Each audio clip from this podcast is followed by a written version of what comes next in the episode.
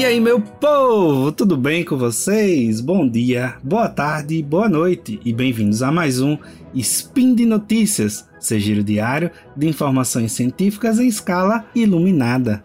Meu nome é Pedro Ivo, o não tão famoso Pi. Preparados para mais um final de semana daqueles? Hoje, vintirizem do calendário mais fraquinho que um LED daqueles bem antigos em fim de vida e 2 de setembro do calendário mais potente que um LED de alta potência capaz de iluminar todo o seu quarto. E como vocês já perceberam, falaremos um pouco hoje sobre a história de um componente eletrônico tão visual que é até impossível de esquecê-lo, o famoso diodo emissor de luz, LED para os mais íntimos. Speed Notícias.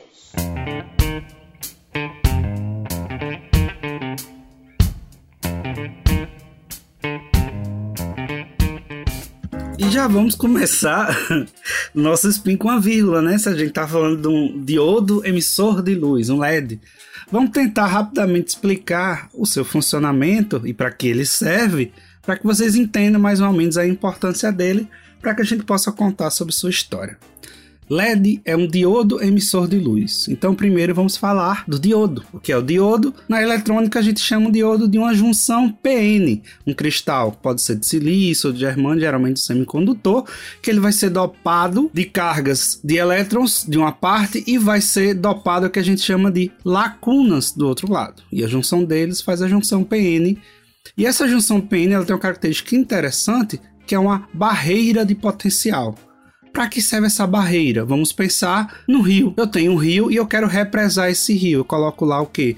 Uma, um açude, alguma coisa que prenda a água daquele rio para que ele não passe. Então, pode vir água do mundo todinho, mas até determinado nível que vai ser segurado por aquela barragem, não vai passar água para outro lado, ok? E quando é que essa água vai passar? Quando o nível dela estiver maior do que a barragem, ou seja, quando o nível da água estiver maior do que o da barragem, da barreira de potencial feito pela barragem. Então, a partir do momento que você vai ter uma quantidade maior de água, o que, que vai acontecer? Você vai romper a barragem. Aqui no Nordeste a gente chama de sangrar. Os açudes começam a sangrar quando o nível da água está muito alto. Geralmente em épocas de chuva, de março até junho do ano, de qualquer ano que a gente tem. Então, romper a barreira de potencial é exatamente isso. Então, pensando na eletrônica, a diferença de potencial é quando você aplica uma, uma determinada tensão elétrica, certo? E essa tensão elétrica deve ser maior do que a tensão de barreira, né? A tensão necessária para romper a barreira do diodo. Ele só vai conduzir, né? Só vai deixar passar a corrente elétrica após essa barreira ser transposta. Diodos de silício comerciais, geralmente 0,7 volts já é essa barreira. E o contrário não vai funcionar, ou seja, só vai deixar passagem de um lado para o outro, do outro lado nunca vai passar a corrente, né?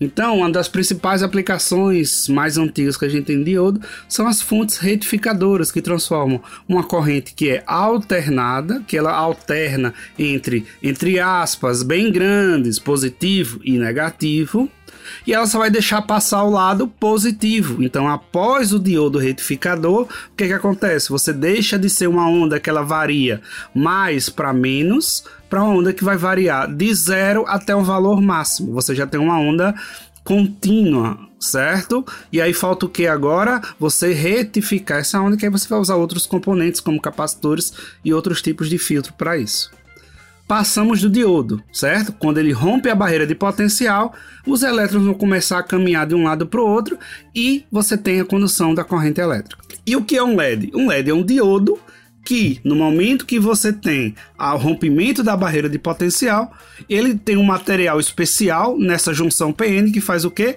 Emite luz. Quando os elétrons começam a se movimentar, você tem a emissão de luz e isso é um LED. E onde é que a gente usa LED? Em tudo.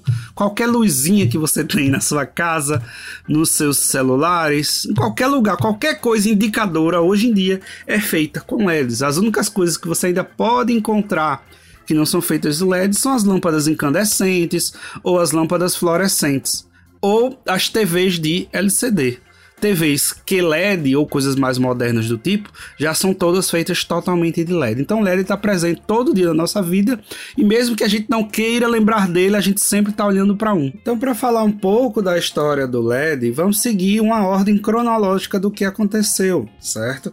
Alguns estudiosos têm essa lista e a gente gosta de segui-la porque é a mais comum entre todos que a gente lê, tá? Em 1867, você tem os primeiros passos de desenvolvimento do LED.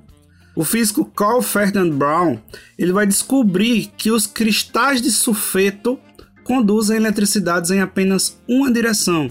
Lembrem lá do que eu falei, só conduz em um lado. O estado do conhecimento da física naquela época estava longe de explicar o que era um semicondutor. E só isso, isso só vai conseguir ser explicado 60 anos depois e Brown recebeu o prêmio Nobel, mas não por isso.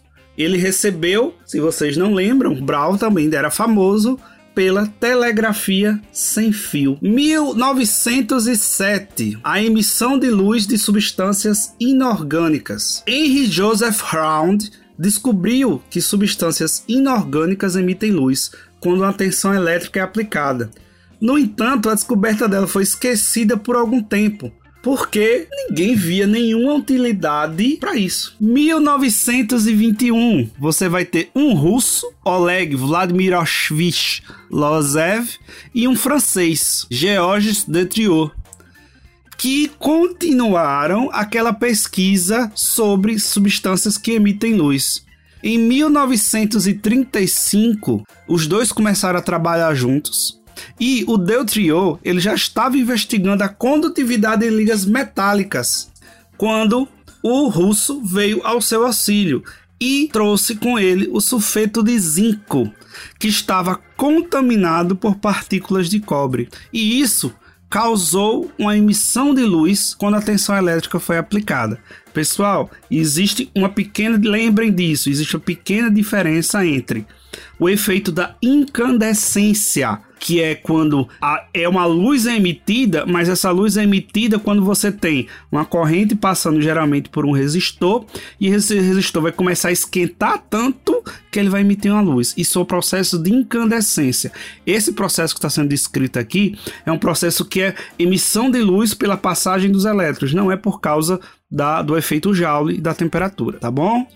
Então, após as pesquisas, ele desenvolve um filme eletroluminescente para maturidade do mercado. E ele foi usado para cockpits de aeronaves, por exemplo. A primeira aplicação do efeito luminoso de substâncias inorgânicas, o famoso efeito Destriel. Lembre, 1935 o, o efeito Destriel foi, foi desenvolvido. Agora chegamos em 1962, onde a gente tem o primeiro LED industrial. Muitos anos após as pesquisas básicas, Nick Holonyak apresentou seu primeiro LED fabricado industrialmente. Esse LED ele era vermelho e recebeu a designação de GASP. Por que GASP? Porque ele era uma mistura. Da... Lembre que os semicondutores eles sempre eram dopados. E ele percebeu que dopando com arseneto de galho e fosfeto de galho, ele conseguia uma melhor iluminação, uma melhor emissão de luz nesses semicondutores. E aí, 1962 é considerado como o ano do nascimento do LED como nós conhecemos hoje. Mas lembrem, em 1965 o LED era somente vermelho, precisava melhorar. Como é que a gente melhorava? Podia ser feito de duas maneiras. Você fazia um filtro, tipo de papel celofane por fora e você conseguia algumas outras cores, ou você tentava desenvolver outros LEDs com outros materiais para que você conseguisse obter outras cores. A produção de massa de LEDs começou em 1968. Calculadoras de bolso, lâmpadas, relógios, tudo era vermelho, porque só existiam LEDs vermelhos. Mas esses diodos ainda consumiam muito alto e a sua eficiência luminosa era extremamente baixa. Então, não havia justificativa nenhuma para se utilizar LEDs, além de ser uma coisa nova. Só que em 71, os semi... com o desenvolvimento da indústria dos semicondutores, eles ficaram cada vez mais eficazes. E cores como amarela, verde, laranja também foram possível Como é que você mudava essas cores? Você mudava o arseneto de galho por outros materiais e aí você conseguia obter outras cores de desenvolvimento. E, a partir de 1980, a eficiência dos LEDs como fonte de luz colorida supera pela primeira vez as lâmpadas incandescentes convencionais. Então, nessa época, os LEDs começaram a ser muito mais utilizados em tudo: semáforos, publicidade, tudo a mais que você precisasse de luzes coloridas de todos os tipos. 1995, você tem cada vez mais desenvol desenvolvimento da tecnologia, mas você precisa ainda mais aumentar a eficiência. O que é aumentar a eficiência? Fornecer quanto mais luz gastando o menos possível e esquentando o menos possível, certo? Só que o grande problema para os LEDs, por incrível que pareçam, eram as cores claras. Por que as cores claras? Porque quase todas as faixas do espectro visível, elas eram exibidas a partir do nitrito de galho. E o problema não estava aí, o problema estava nas faixas de ondas curtas, que ficam do azul ao ultravioleta. E aí vem a outra grande evolução dos LEDs. Quem acompanha um pouco sabe que LED azul era uma coisa que não existia. E essas bases para a criação do LED azul foram lançadas no Japão em 1988, com sua finalização em 1995. A empresa Nishia introduzia em 1957 o primeiro LED branco no mercado, e os três pesquisadores, Akasaki, Amano e Nakamura, eles são premiados com o Nobel da Física em 2014. E por hoje é só. Todos os links comentados estão no post. Deixe lá também seu comentário, elogio, crítica, xingamento esporádico. Lembra ainda que esse podcast só é possível acontecer por causa do seu, do meu, do nosso apoio no patronato do SciCast, tanto no Patreon, PicPay, Padrim. Um grande abraço, um ótimo final de semana a todos, se cuidem e até amanhã.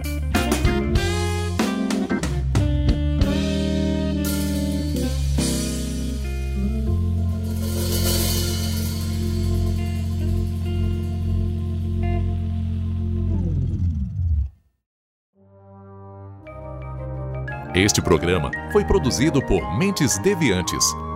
deviante.com.br.